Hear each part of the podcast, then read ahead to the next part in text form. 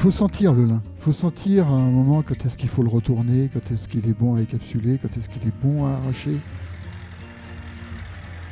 Bienvenue dans le podcast de De l'or dans les mains, celui qui donne de la voix à ces faiseurs et faiseuses qui façonnent la matière et transmettent par le geste pour qu'ils et elles se racontent, racontent leur métier, leurs outils et leur histoire, et pour susciter des vocations. Dans cette nouvelle saison, en partenariat avec Territoire d'Industrie et l'Agence nationale de la cohésion des territoires, nous partons à la découverte des savoir-faire de la filière textile. C'est quoi, vous demandez-vous, une filière?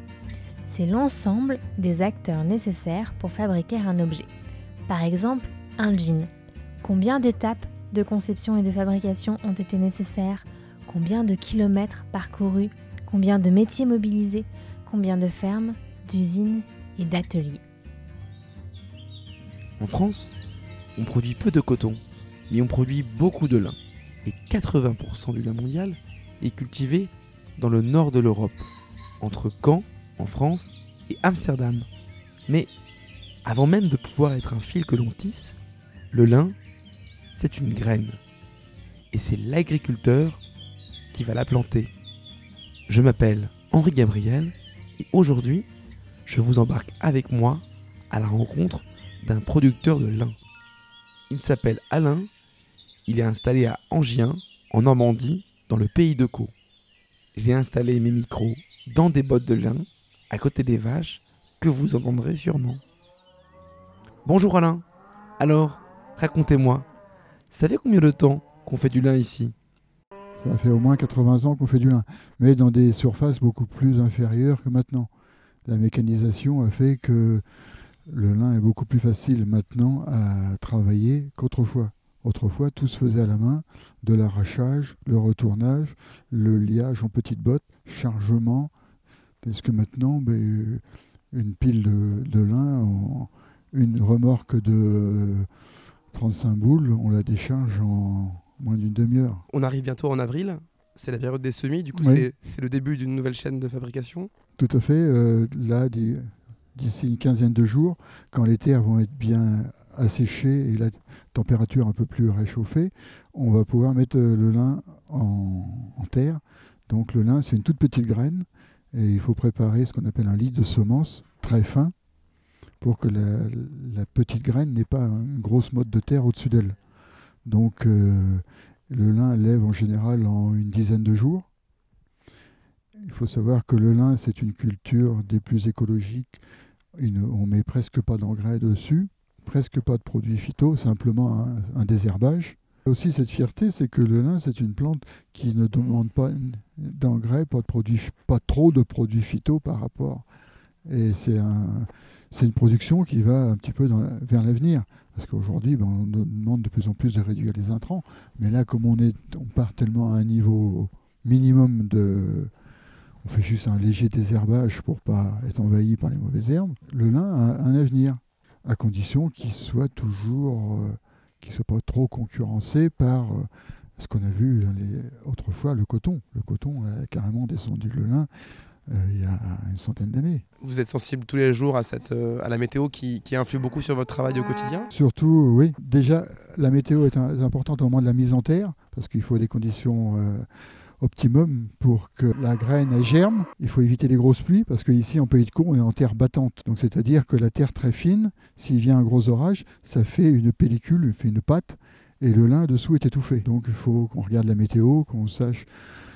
Parfois, il faut être un peu joueur, mais il faut éviter quand même parce que c'est quand même un revenu qu'on doit assurer. Le lin, il faut déjà le rentrer, le travailler quand il est sec, parce que le lin, vous pouvez le voir, euh, mettons, il pleut, il pleut la nuit, euh, une petite, une averse moyenne, le matin, vous soulevez le lin au milieu, il fait carrément comme ça. Un coup de soleil, le lin, il devient raide, il, sèche très vite. Donc, euh, parfois, en l'espace de deux heures, vous pouvez passer d'une situation où le lin, on considère du fumier, si on veut, à une euh, situation comme ça, et après on peut le travailler, on peut le retourner, on peut l'enrouler, on peut. Donc il faut s'adapter, il faut être euh, les jours où il y a du vent, on dit c'est bon pour le lin, Parfois, on ne peut pas aller avec la moissonneuse parce qu'il n'y a pas suffisamment de sec. Et par contre, on peut enrouler du lin pendant ce temps-là. Et puis, bah, quand ça commence à être bon, bah, on enroule parfois le lin jusqu'au soir, jusqu'à ce que la rosée tombe. Parfois, ça peut être jusqu'à 10 heures le soir. Et puis, si vous avez beaucoup d'avance, bah, vous passez la nuit à rentrer vos boules. Parce que s'il pleut pendant la nuit, l'eau, elle, s'infiltre directement dedans. Donc, il faut que tout soit rentré. Euh. Donc, parfois, on passe la nuit à rentrer du lin. le cycle du lin, c'est 100 jours. Donc, euh, on sème le lin euh, début avril.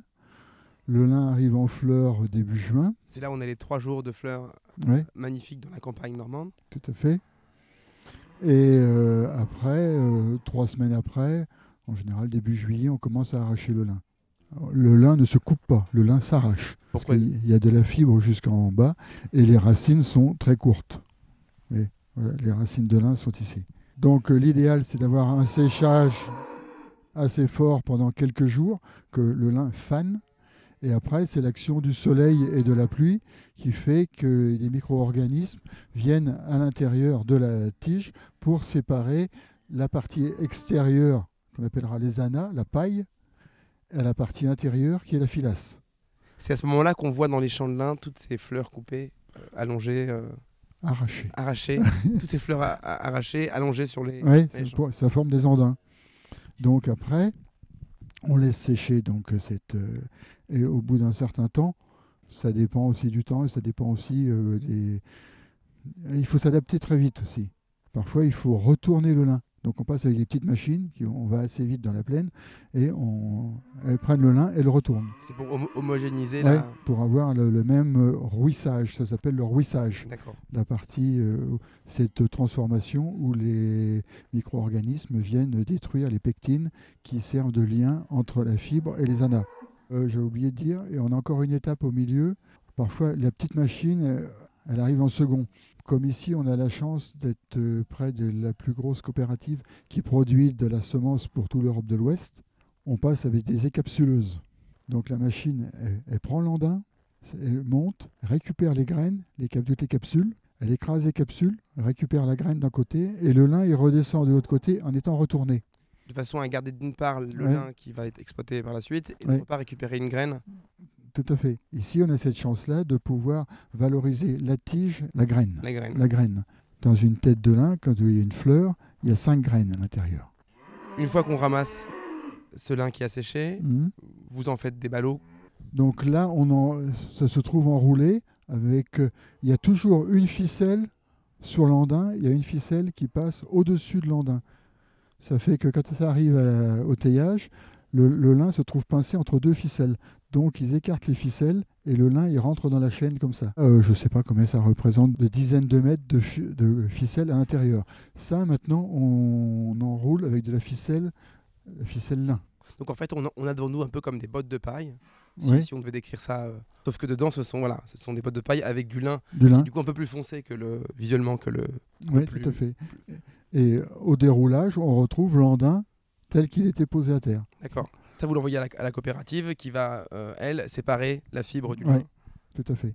On récupère tous la fibre, la, partie noble du lin part en filature. Ce qui était dans un déchet en premier temps, les anas servent de litière pour les chevaux, du paillage aussi pour les fleurs. Et après, on fait aussi des panolins. Vous avez plusieurs catégories après dans le lin. Il y a les, des fibres très longues, ça qui sont le, top.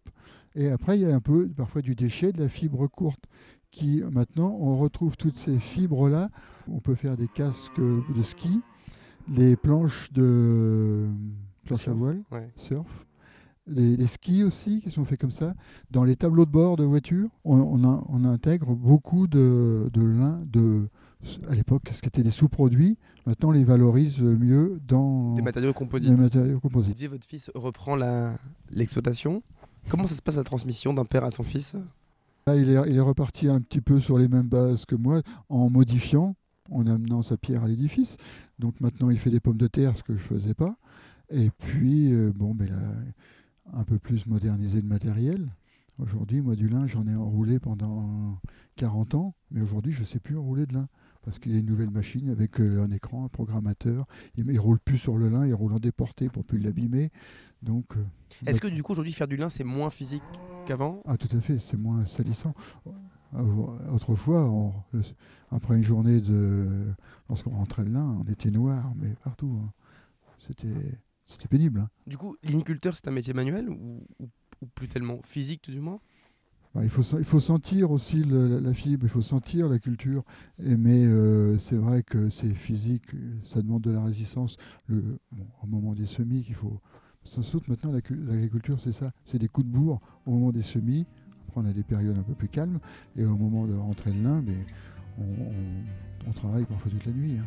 Vous l'avez compris, Semé entre mars et avril, le lin a seulement besoin de 100 jours pour arriver à maturité et fleurir quelques jours, si ce n'est quelques heures.